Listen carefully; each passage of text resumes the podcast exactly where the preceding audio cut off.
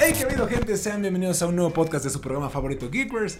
El día de hoy venimos muy aterrorizados, muy aterrorizados, muy asustados porque venimos del cine y vimos una película de terror. Las favoritas de pollo. ¿Qué película fuimos a ver? Eh, el payaso siniestro 3. Exactamente, que hicieron cosas muy buenas en comparación al payaso siniestro 3 en el espacio. Efectivamente. ¿Qué, qué te pareció? payasos. No, no es Pues, cierto. ¿Qué, David, ¿qué película fuimos a ver? Fuimos a ver, no, y Pollo lloró en la película. ¿Lloraste en la película? Ay, me espanté en una parte. O sea, tengo que aceptar que la toleré. Pero hubo una donde traía sombrero, ya lo dejé. Y entonces sí me puse el sombrero en la cara y nada más escuchaba el audio. No, mames. Güey. Digo, ya entraremos más a detalle. Me dio nervio. No me dio tanto miedo la película. No, la vi, eso significa que está tolerable. tolerable. Ajá. O sea, es que sí, eh, tenemos que comentarlo.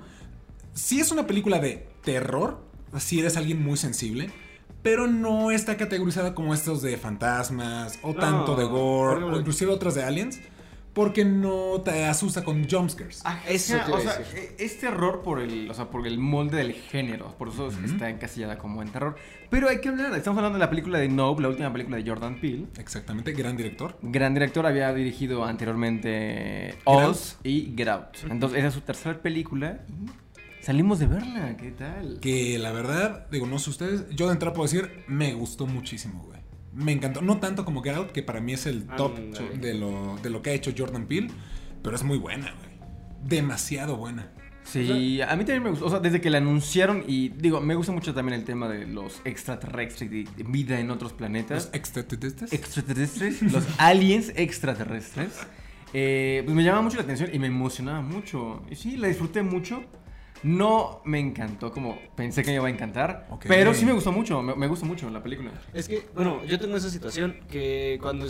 Bueno, lo curioso fue que me gustó la película y no sabía que era de terror. Yo me habían dicho que era comedia y dije, ah, pues quiero verla. ¿Quién Porque te sí dijo tiene- eso, güey? Güey, pero sí tiene parte de comedia. O sea, sí, pero ¿quién Sí. te dijo eso? Ah, güey? bueno. pero no Pinche chismoso. Bueno, el caso es... tienes amigos. Yo creo que no era mi amigo porque me dijo es comedia y yo creo que me quería ver sufrir. Es su papá. Ah, sí. No, no, pero bueno, el caso es que no sé, me dio mucha ansiedad una escena, sin spoilers, por así, donde sale este como los clásicos marcianos, llamémoslo así. Y cuando sale el verdadero es algo que no te esperas. Es, es como un marciano que nunca has visto, le, le rompe el estereotipo. Entonces ahí como que se me fue el miedo. Porque tengo miedo a los estereotipos.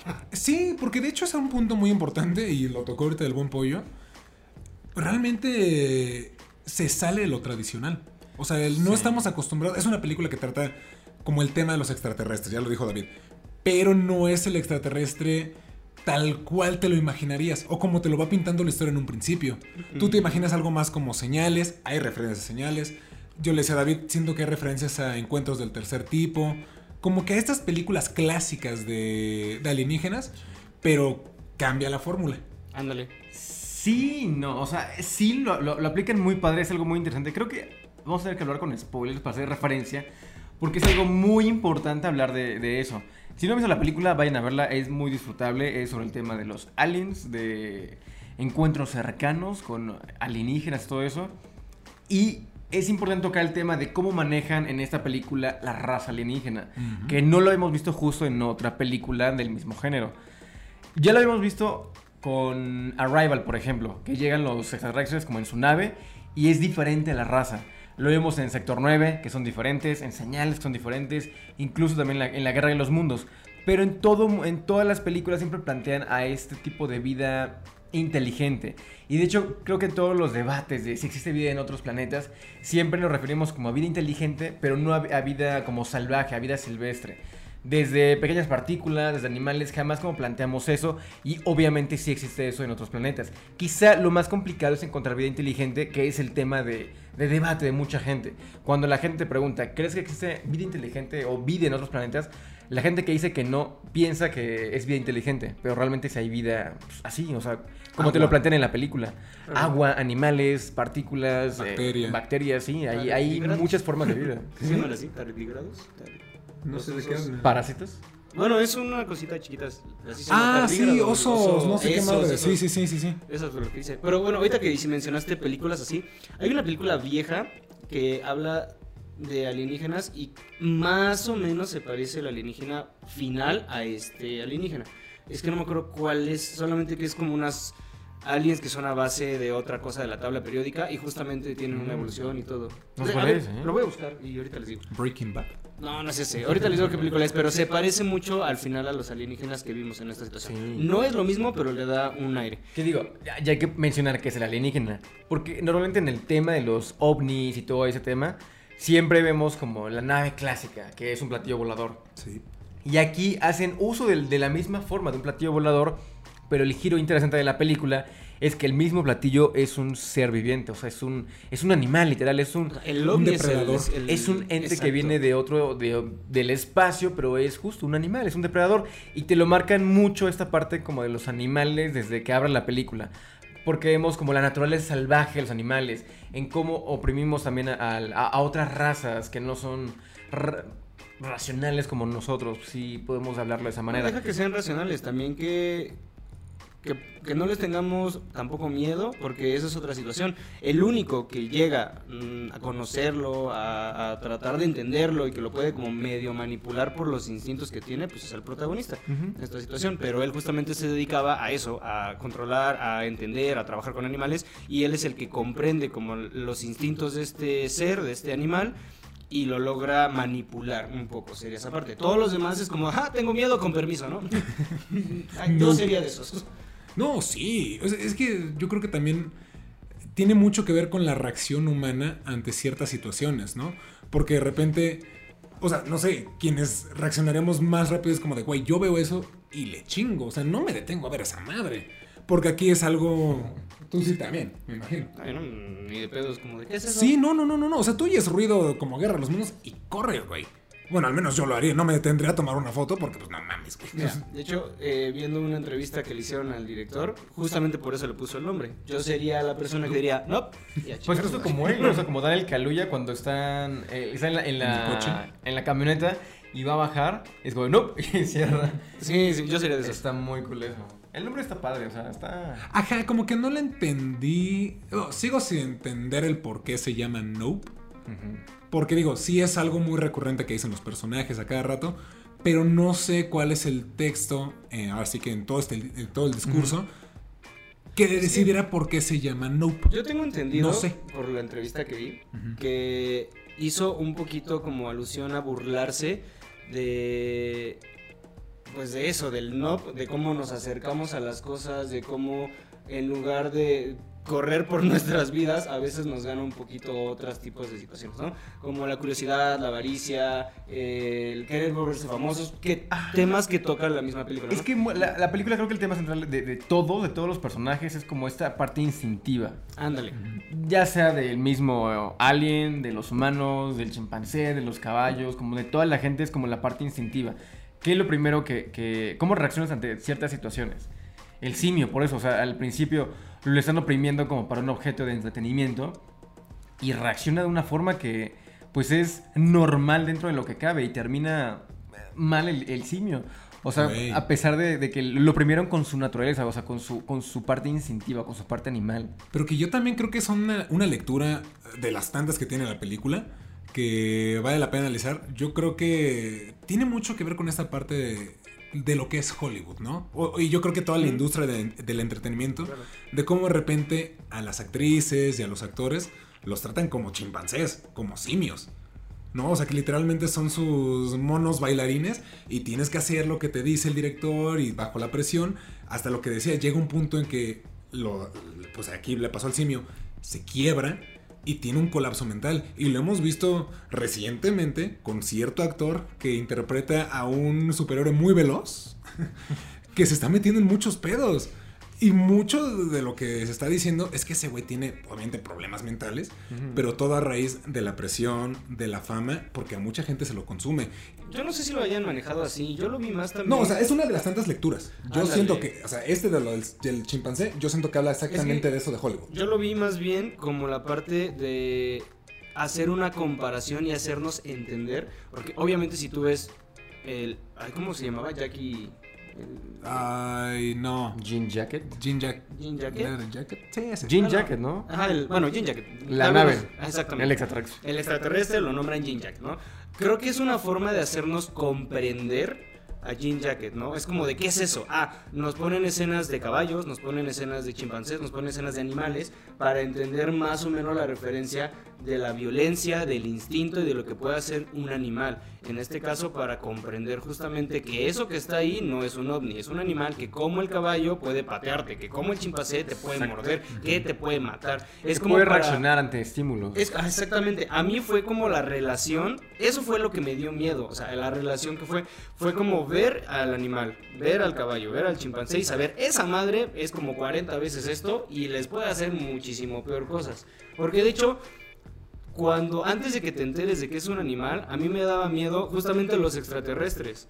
Y me daba miedo el que se fuera la luz. Y me daba miedo como el choque de todas las energías y de todas las luces y de los celulares. Cuando brincan y ya te dicen es un animal, me dejó de dar miedo el extraterrestre, me dejó de dar miedo el, como el monito, llamémoslo así, y todo, me dio miedo la cosa grandota, pero sí la relacioné con, no mames, es, es- es agresiva esa cosa. Sí, justo, me- creo que me pasó lo mismo que tú. Porque cuando ves que es una nave, digo, tenemos el, referente y creo que nos daría más miedo que fuera vida inteligente.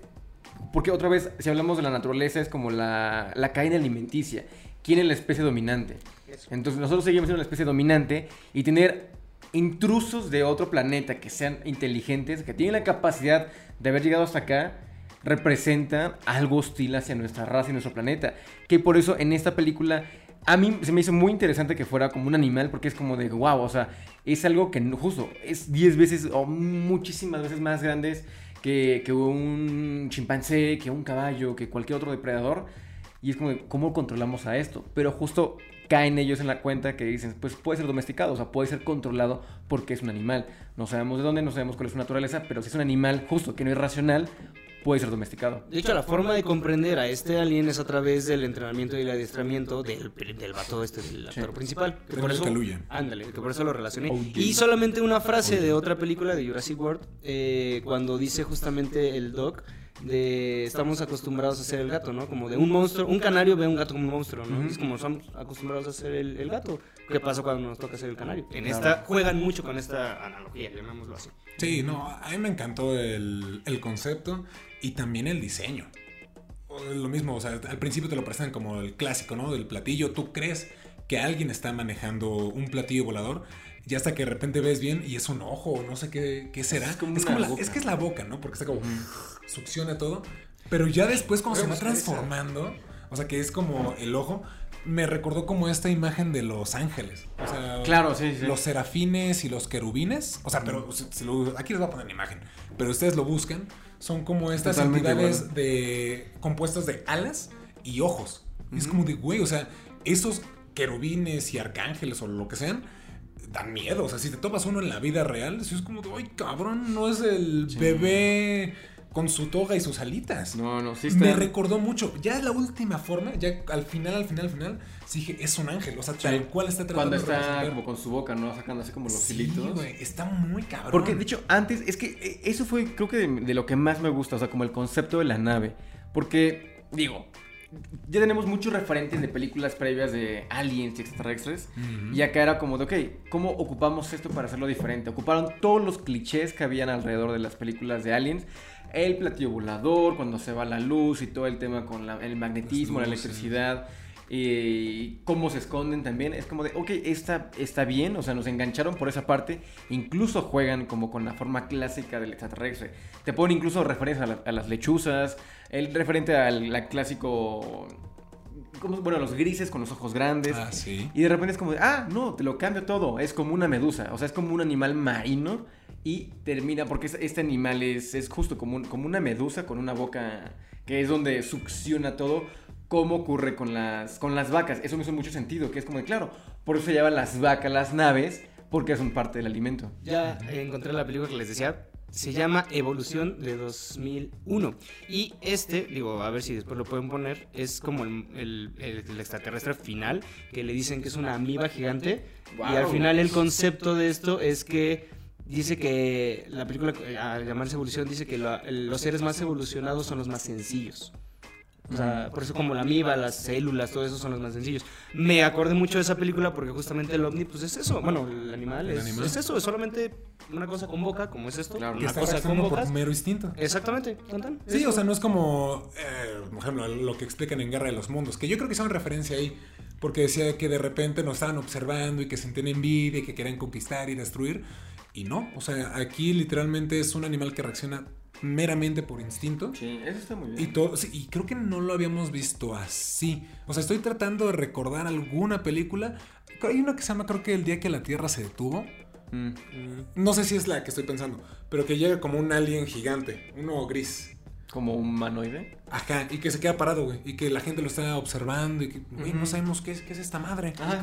Como un centinela.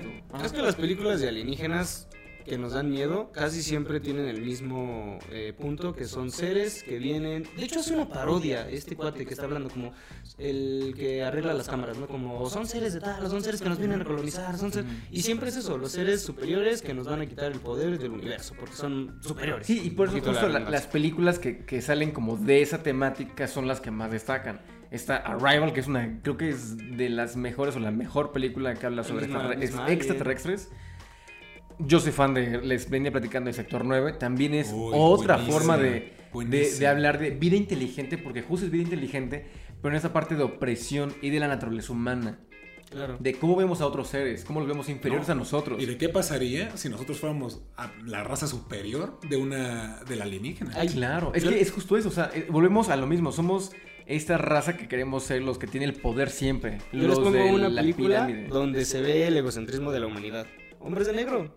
La raza Claro, humana también. controla todas y ahora Sí, resulta, sí, ¿no? mismo. Hasta, hasta migración de alienígenas tenemos, ¿no? Avatar también pasa lo mismo. Ándale. Sí. Ellos, por ejemplo, son un planeta muy civi- o sea, Pero civilizado, me- pero que llegamos que- a colonizar. Exacto, a mí me gusta que sea al revés. Casi siempre ellos son los malos. Lo que tú me dijiste, ¿no? Que era la historia de Pocahontas, a fin de cuentas. Ajá, sí, sí, lo mismo, Ah, es, pues es colonizar. O sea, es la naturaleza como del hombre. Y ese también yo creo que va a salir como del molde justo porque te plantean a los ovnis como animales.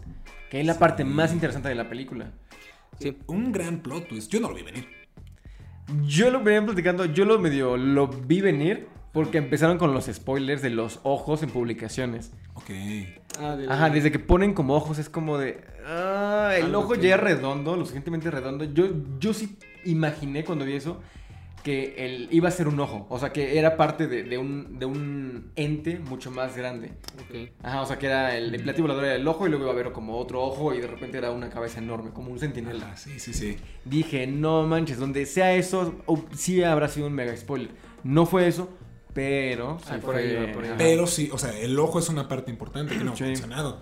Porque la razón por la cual se los come, y lo menciona Daniel Kaluuya, bueno, OJ, es porque como es un animal, al tú hacer contacto es porque lo estás retando. Sí. O le estás dando el permiso, o sea, dependiendo de, de la especie, tú lo estás o retando o quieres que se acerque o algo. En este caso, tú al verlo a los ojos le estás dando como el permiso de comerte. En cuanto tú haces contacto visual, ¡pum! Te, Sí, te lo come. reta. Y me encantó, o sea, es que eh, la película empieza con eso, con la lluvia de los metales. Es como de, güey, ¿qué está pasando? ¿Por qué está cayendo el metal en la tierra? Tiene elementos bien bonitos. Y al final es- entiendes, pues obviamente se quiere comer a los humanos, a los animales, lo que es plástico, lo que es metal, lo que es cartón, no le sirve, pues lo escupe. Dicho que bueno que, que, que tocó ese tema, hay una escena, digo, que se va a quedar ya como dentro de la historia de- del- del género y de- del cine, que es como de wow. Cuando se comen a, a todos los que están en esa presentación, que se comen a Steven Yeun y toda la gente que estaba ahí, y de repente desde noche llega la nave a la casa y empieza a caer la, la lluvia de sangre y cómo cae todo, dije, no seas Wow. mamón, está súper bonito, o sea, está muy icónico ya todo, todo, cómo construyen todo eso. Yo dije, está haciendo popó. Sí, Y literal. es O sea, eso, sí, es básicamente eso. Me recordó, hay mucho a la guerra de los mundos, porque también ellos como que sacan, desechan toda la sangre por medio de raíces, que también está bien padre. No, y tiene muchas referencias. O sea, Sí, esa es una a- referencia. todo el género, o sea, a todo el género de, de- bueno, el subgénero más bien de, de extraterrestres tiene referencias a todas las películas, o al menos a las más icónicas. Sí. Sí, tiene cosas bastante, bastante interesantes. Ahora, bueno, no sé si quieran decir algo más porque quiero salir un poco de, de la película. Ah, yo nada más quiero decir Quiero que... hablar de la Navidad. No, yo fui muy fan que cómo van, cómo van construyendo la película. Que nunca puedes ver la, la nave como, como tan nítida hasta la última parte de la película. Ah, eso me caga. Siempre ocurre algo, o sea, siempre está en las nubes, o la tormenta está muy fuerte, o está la neblina. Claro. La amante religiosa con la nave. Y de hecho es un poco como burla o crítica a todo este tema de que "Ay, es que no hay evidencia ovni, no hay evidencia fidedigna de, de todo Sí. este fenómeno, porque siempre graban con una calculadora, siempre graban con algo muy malo. Y aquí es como, de, no, vamos a hacer que se vea bien. No, sí, o sea, en un principio, sí, y le dije, lo están haciendo a propósito para hacerle honor a los metrajes de, oh, ¿qué está pasando? Sí, sí. Y es que se atravesó un insecto, es como, ay, güey, nada más tenía mis, mi Motorracer del Del- 2008 para grabar. Lo del insecto, no recuerdo si es de Kafka, un cuento en el que él cree que está viendo un monstruo, pero solamente está como en el, o sea, en, en la parte superficial de su lente o de su ojo, no recuerdo, pero él está viendo algo. Creo que sí, Y- y... ah, dilo, dilo. Pero digo, me, me recordó mucho con esto, porque es como de, ok, estamos viendo la cabeza de la mantis como de, como de, justo de cabeza, Sí. y es como de, tiene la forma como de extraterrestre, medio E.T. Nos espantó a todos. Sí, es como de, Sí, aparece se ve bien raro. Eso, y los muñecos estos de pelo, dije, ya. Los niños estos. Ah, sí, los aliencitos. Ajá, me A dieron mí también, güey, sí, sí, sí. no sí, creo que sí es una referencia precisamente a eso, porque me acuerdo que había un capítulo, no sé si era de Cat Dog, donde tenían un telescopio y se veía como Ah. la cara de una de un monstruo, güey. Decían, no mames, es la profecía, ¿qué tal? Y al final se asomaron. Era, Era- un cacahuate, güey. Sí, sí, yo según es de es Kafka, sí. también. Ajá, no estoy muy seguro, pero ya lo vamos a investigar. Pero bueno, antes de, de que se nos acabe el tiempo, quisiera platicar que con, con- creo que tiempo, comprendí. hijo. no, todavía- Estamos rentando el estudio por 5 horas. te babas, güey. Creo que comprendí el por qué específicamente la quería en IMAX. Porque fue como el boom de esta película también, que fue completamente grabada en IMAX y todo. Es una película que creo que se tiene que disfrutar en esta pantalla por las cuestiones visuales de que tienes que ver literalmente al cielo, ¿no? O sea, tienes que tener esa amplitud de pantalla, tienes que tener como esa parte para poder sentirte o envolverte en ese, en ese sentimiento. No sé cómo se vería en una pantalla más No, claro, pequeña, totalmente. porque justamente... Ajá, es que esa es la cosa, ¿no? Tú estás viendo, por ejemplo, las escenas donde están grabando y están viendo al cielo o está haciendo algo y están viendo al cielo. Creo que sí se vería como muy compacto. Entonces no sé si sentirías lo mismo. Solamente la vimos en IMAX. Yo creo que después la tendría que volver a ver, pero en el otro formato, pues para descubrir. Para comparar. Sí, sí, sí. Y de hecho yo creo que es totalmente a propósito. Porque, pues si tú te fijas en los pósters y los promocionales, hasta me acuerdo que hicieron uno de Icy que estaba viendo así, el osito viendo hacia arriba. Todos los pósters son los personajes, los protagonistas viendo hacia arriba. Yo muchas veces, o sea, la cámara te obliga a hacer eso. Porque aunque no ves nada en el cielo, te da a buscar. entender que está en la parte de arriba. Entonces todo el tiempo estás haciendo el movimiento con el cuello en lugar de solamente hacerlo con los ojos. Estás haciendo este movimiento y lo están haciendo a propósito. Es parte de la experiencia. De hecho, yo tenía la sensación de que por, hacer estar, por estar haciendo esto y voltar hacia arriba, te ibas a estar perdiendo algo debajo. O sea, que algo debajo importante iba a estar pasando. Entonces yo estaba como que volteando hacia arriba y hacia abajo, hacia abajo. Dije, no va a perder, no va a perder nada. Porque dije, si lo pensaron así y dentro de la experiencia, por estar viendo arriba, te estás perdiendo algo importante abajo y hasta que lo ves en internet te vas a dar cuenta así es como de, "Ah, no mames, qué genio es Jordan Peele, pero no, No, igual y sí, o sea, no, no, no sabemos, no, no vimos nada. no vimos todo. Ajá, realmente. Y sí, o sea, la, la película también te da, aparte de que, digo, está filmada en IMAX, gran parte de la película, verle en una sala así te, te da una referencia de la magnitud también como del tamaño de las naves, del tamaño de los personajes. Como de, pequeño. Esto es, es muy grande, o sea, cómo compites con algo tan grande que es muy, o sea, no tienes como tantas herramientas como para combatir con esto. Claro, lo mencionaban cuando estábamos un poquito, es como el efecto planetario, ¿no? Cuando justamente te, te envuelven y te sientes como microscópico. Es lo mismo, tenían que hacerle esa referencia a algo grande, algo que justamente te aterra. Y te aterra porque es desconocido y porque es enorme. Nada más. Sí. O sea, si lo conocieras y no tendría chiste alguno. Totalmente de acuerdo. No, sí. Eh, creo que recomendación sería vayan a verla en IMAX. Sí. No solamente por el formato que, en el que fue grabado, las bocinas son mucho mejores en la El diseño sonoro está muy salas bueno. IMAX. Está muy cabrón. Sí vale la pena que lo vayan a ver. Obviamente las salas IMAX son más caras. Pero si agarran un buen lugar, si se ponen en el centro, creo que la van a disfrutar al máximo, como fue pensada. Vaya el miércoles, un Sí, martes. O un lunes en la noche. Cual- mira, cualquier día entre semana que no sea este, Viernes. viernes. en la noche están vacías, Sí. no hay niños. Bueno, pues No, es una película de terror. Y se disfruta mucho el sonido. O sea, de repente juegan mucho. Eso, eso también me gusta mucho. que hay mucho silencio de repente, que de repente hay como mucho estruendo y pum, nos vamos a silencio. Es que eso es lo y que te mantiene con la expectativa siempre de qué va a pasar, qué va a pasar, porque no ves nada en el cielo y no estás escuchando realmente nada, o sea, no, no tienes lo que ocurre con las películas de terror que te avisan como con sonidos o con movimientos de cámara o con cosas que algo va a pasar. Es que lo padre- te dejan todo en silencio, es como de "Güey, ¿qué pasa? ¿Qué Exactamente. pasa?". Eh, lo padre es que justamente el, el animal, al neutralizar toda la cuestión eléctrica con el campo magnético, obliga en este caso a la película a jugar con los ruidos que le pongan al animal y con el entorno. Entonces es muy importante en sonido porque tienes que escuchar los pasos, las llaves, la puerta, lo que cierra, lo que entra, porque no tienes nada, no hay celulares, no hay música, o sea, está todo muerto, solamente eres el animal y tú. Sí. Sí. No, sí, sí, sí. Y de hecho, otra cosa, referencia seguramente a Guerra de los Mundos. Llega un momento en que hace un sonido y son como las trompetas que tienen los trípodos.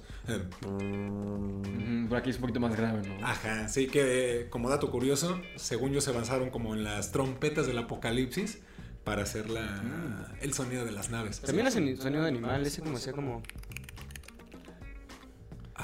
Cuando estaba volando arriba y... O sea, sí sonaba como el... Como que estabas echando. Ándale, como sonaba el el... depredador. Ajá. Ándale, más un sonido así. Y sonaba así cuando... Justamente me acuerdo cuando están en la, en la casa y empieza a sonar y el vato con el cuchillo como De de... hecho, ah, hablando de depredador, ¿lo- ¿ya lo viste? Ay, dila, dila, dila. Pero juegan mucho también con, con ese, ese tema de la naturaleza, porque ves que en Depredador es lo mismo, como de, si no haces tal cosa, no pasa nada.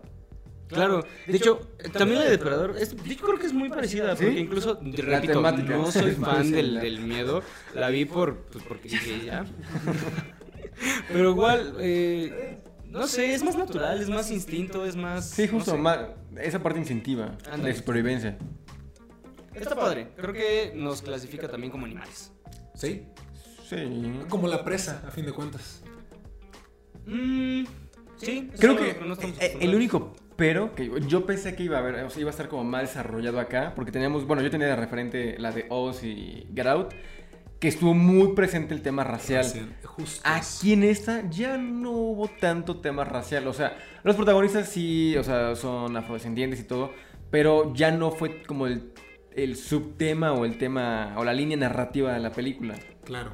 Fue Sí. más este tema como justo de la naturaleza y, y los instintos. Que también que es bueno, ¿no? Digo, a fin de Sí, cuentas, sí, creo sea, que no- lo no- sigue, no fue nada lo que malo. dices, sigue cumpliendo con lo que promete Jordan Peele, que alguna vez dijo, o sea, yo no quiero en mis películas tener de protagonista un hombre blanco, güey.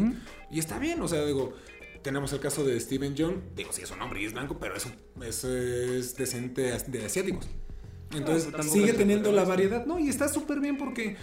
Pues, güey, es su película y puede hacer lo que se le hinche el No, huevo. claro. Y sigue siendo Hollywood y sigue siendo cine tradicional, pero lo está haciendo como él quiere. A mí me gusta mucho, güey. Y Daniel Kaluuya, eh, acuérdense bien de Kiki Palmer. Yo siento que va para algo bien cabrón esta morra. Recuerda también un poco que justamente la- el, el clásico chiste de la película de terror es, ah, ¿quién va a morir primero? Ah, pues el de color, el gordito, Ajá, no sí, sé. sí, sí. Y aquí es al revés, ellos son los que sobreviven, se muere primero, por ejemplo, Todos los la blancos. gente, ah, exactamente, Toda toda la gente blanca, blanca. toda la gente, sí. y los que, el que lo logra, el que lo puede, es eh, los dos, las dos hermanos, color, los hermanos. el mexicano. Sí, sí. Exactamente, ¿no? El latino, ahí sale. Sí, sí, Ángel. las minorías siempre sobreviven en Exactamente. A huevo. Entonces, ahora con él nosotros sobrevivimos. Que él dirige el apocalipsis zombie para que Sí, nosotros sí, vivamos. sí. Sí. Yo estoy pues ya muy a la expectativa de lo siguiente que tenga que sacar Jordan Peele. Yo como comentario extra ya para cerrar, si quieren ustedes vayan pensando qué quieren decir para cerrar. Yo esperaba dos películas de terror muy cabronas este año. La primera fue Black Phone, que me gustó. Y la segunda fue Nope. Y digo, si me tuve que quedar con una, me quedo con Nope. Definitivamente. o sea, estas se anunciaron desde hace ya como un año casi. Las dos. Y me encantaron. Pero Nope sí tiene un lugar especial. Supo hacer las cosas mejor. Y sorprendido con lo que hizo Jordan Peele. Quiero ver qué sigue. Pues mira, yo lo que diría, defendiendo un género de terror, cosa que mm, es raro en mí. O sea, sí tengo que aceptarlo. Si alguien viene que es género de terror y le encanta y dice, y ven up, siento que va a decir como de, ah, ¿qué es esto, no?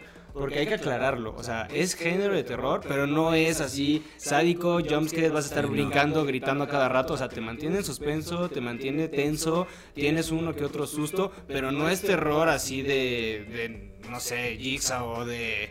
No sé, O sea, no es un terror que es. No, no, no. Para, para, pam.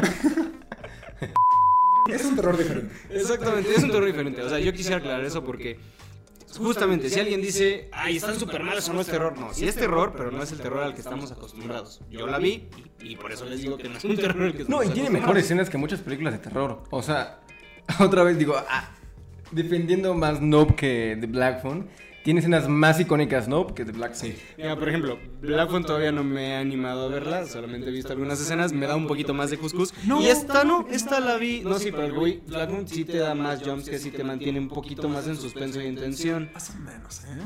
Ah, yo lo vi hasta completita y Black sí me, todavía me da co- cosita. Sí, no, pero es que es parte de este nuevo terror al que ya estamos apuntando, porque, ahorita, espérame, porque este, o sea, es que ya, güey, o sea, venimos de época de que película de terror siempre era jumpscare, jumpscare, jumpscare, jumpscare, y el demonio, y el payaso, y era exactamente, y sigue siendo lo mismo en un montón de películas que pasan desapercibidas. Películas como Nope, películas como Black Phone, eh, como Oz, como Get Out, que es, es el nuevo terror, Mi- Midsommar, este Hereditary. Están apuntándole más a lo que es psicológico y un terror diferente porque tienen que reinventar el género, así como las películas de superhéroes, eh, tienen que reinventarlo. No, Entonces, yo, yo, yo me voy con sé, eso. Yo ya sé con qué cerrar, justamente. Es un terror que no es tan visual. Esa es la cosa. Ahorita me puse Así como- debería ser el terror. Es que me puse, me puse a reflexionar justamente el por qué no he visto Black Phone, porque me da un poquito más de cosa ver el, el póster, me da un poco de cosa ver el tráiler y, y no me gusta. Con la de no vi el tráiler y dije, "Ah, la tolero. O sea, para mí fue menos visual y te envuelve más en la cuestión auditiva y te envuelve más con la cuestión del suspenso sin que lo estés viendo. No, es, es que así Eso debería ser el terror, o sea. De hecho, lo decía Hitchcock, o sea, que, que todo, o sea, que lo que no vemos es lo que da más miedo, güey. Sí. Y funciona, o sea, con otra película del género, del subgénero más bien, es Señales. Eso, Señales funciona voy- muy bien por eso. A lo que voy es, esta la vi, o sea, me animé a verla y ya me espanté adentro del cine, ¿no? Digo que hubo escenas en las que me tapé, dije neta, ¿no? Pero ya me animé a verla. Eso, eso para mí siento que es un logro para gente que no ve terror. No, claro. La de Black Phone luego, luego fue como ¡pum! Y dije, no, No. con permiso. Nope. Pero in- te- intenta ver Black Phone, no te va a dar miedo. Güey. es diferente, es diferente. Ve. Black, ¿no? No da No. miedo.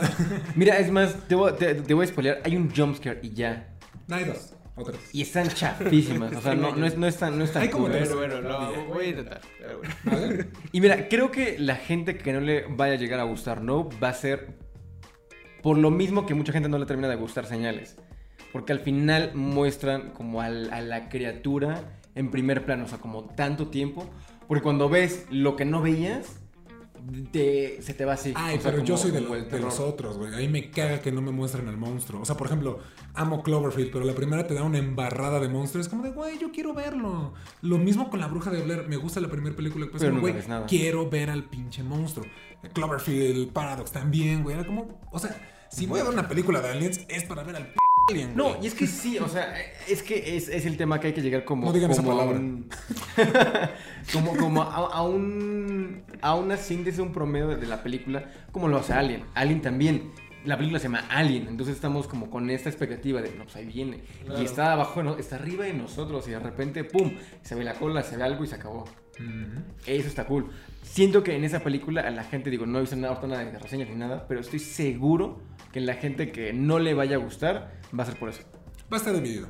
Sí, yo también creo que va a ser dividido. Y no sé, siento que ya estamos más acostumbrados a que dices terror y es, ah, wow, me quiero asustar. Yo no comprendo por qué la gente paga para asustarse. Y esta no. Porque la gente paga por sentir, pollo, la gente ya no siente.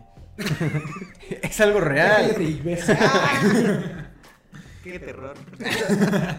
Y pues bueno, yo creo que con eso podemos despedir este eh, bonito podcast. Vayan a ver Nope, de verdad está muy buena, al menos desde, desde nuestra perspectiva. Se la recomendamos mucho. Y pues muchísimas gracias por ver este podcast en YouTube o sintonizarlo a través de su plataforma de podcast favorita. Nuestras redes sociales están apareciendo justamente aquí abajo. Vayan a seguirnos y las redes del canal más adelante. Muchas gracias por vernos y nos estamos viendo en la próxima. Bye bye. Y no dejen de mirar al cielo.